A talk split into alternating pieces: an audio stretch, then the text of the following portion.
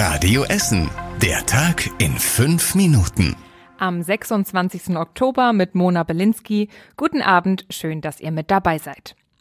Für die Familie des Opfers des Falschfahrerunfalls auf der A40 bei uns in Essen sind schon rund 300.000 Euro gesammelt worden. Allein der Fußballverein des Verstorbenen hat seit Freitag schon über 250.000 Euro zusammenbekommen. Ein Freund des Opfers sagte im Gespräch mit Radio Essen, es sei eine überwältigende Anteilnahme. Auch die NRW-Polizeistiftung David und Goliath sammelt für die Familie. Dort sind schon 50.000 Euro an Spenden zusammengekommen.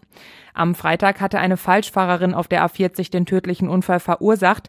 Die Polizei geht bisher davon aus, dass sie absichtlich auf der Autobahn gewendet hat. Auch die Fahrerin ist bei dem Unfall verstorben. Die Obduktion der Leiche fand heute statt. Laut der Staatsanwaltschaft könnten die Blutuntersuchungen aber noch mehrere Wochen dauern. Auch die Essener Unternehmen sind besorgt wegen der steigenden Energiepreise. Im neuen Konjunkturbericht der Industrie- und Handelskammer sind die Aussichten für die nächsten Monate recht düster. Mehr als jedes dritte befragte Unternehmen unserer Stadt geht davon aus, dass sich die Geschäftslage verschlechtern wird. Kaum noch ein Unternehmen rechnet mit einer Besserung. Jedes fünfte Unternehmen geht auch davon aus, dass die Zahl der Beschäftigten sinken wird. Neben der Energiekrise sind Unternehmen auch besorgt wegen des Krieges in der Ukraine und die Auswirkungen auf die Wirtschaft. Heute hat sich der Essener Rat in der Ratssitzung zusammengesetzt, um über viele Projekte und Ideen für die Innenstadt zu sprechen. Vor allem ging es um die Zukunft der Gastronomie bei uns in Essen. Es soll deutlich mehr werden. Dazu hat die Essen Marketing auch ein ausführliches Konzept erarbeitet. Außerdem soll die Stadt Essen in Zukunft Trinkwasserbrunnen aufstellen. Die Politiker haben die Stadtverwaltung im Rat mit der Entwicklung eines Konzepts dafür beauftragt. Außerdem sollen Geschäfte und Gastronomen angesprochen werden, sich an der Aktion Refill zu beteiligen. Dabei werden vorhandene Trinkflaschen mit Trinkwasser kostenlos wieder aufgefüllt. Wann es diese Trinkbrunnen geben wird, wurde in in der Ratssitzung nicht geklärt. Schon vor Jahren gab es immer wieder gescheiterte Versuche, Trinkwasserbrunnen bei uns in Essen aufzustellen. Die Stadt Essen will bei den Problemen in der Kfz-Zulassungsstelle in Steele jetzt durchgreifen. Probleme gibt es nämlich mit einem neuen Computersystem, das im August gekommen ist. Immer wieder fällt die Technik aus, die Anträge stapeln sich, die Beschwerden werden immer lauter.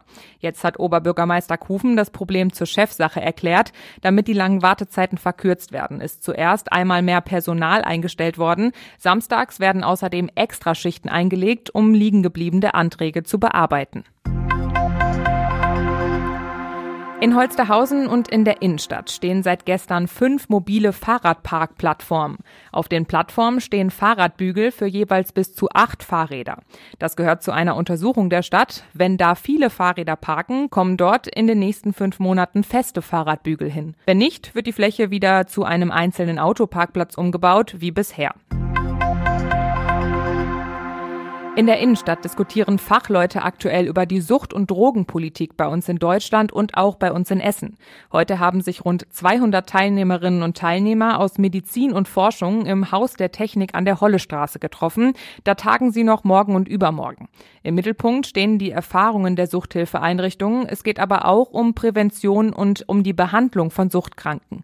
Im Gespräch ist auch die Eröffnung einer neuen Praxis für heroinsüchtige Menschen, die in der Nähe vom Hauptbahnhof eröffnet werden soll. So eine gibt es schon in anderen Städten, zum Beispiel in Düsseldorf oder Iserlohn. Am Landgericht in Rüttenscheid ist heute ein Prozess gegen zwei Essener gestartet. Den beiden wird gefährliche Körperverletzung und Freiheitsberaubung vorgeworfen.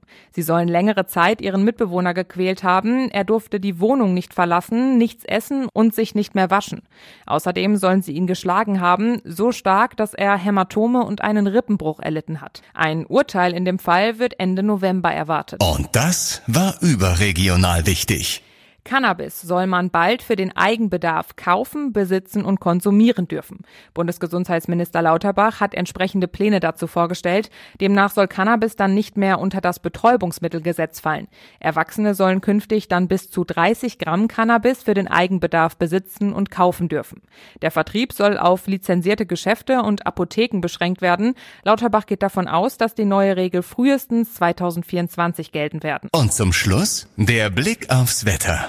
Morgen starten wir mit Sonne in den Tag. Es schiebt sich auch nur eine dünne Wolkendecke über uns. Deswegen sollten wir einige Sonnenstrahlen auch über den Tag abbekommen. Regen bekommen wir kaum und es werden maximal 21 warme Grad. Das war's mit den aktuellen Nachrichten von heute. Die nächsten aktuellen Nachrichten gibt's dann wieder morgen früh hier in der Radio Essen Frühschicht. Ich wünsche euch einen schönen Abend und bis morgen. Das war der Tag in fünf Minuten. Diesen und alle weiteren Radio Essen Podcasts findet ihr auf radioessen.de und überall da, wo es Podcasts gibt.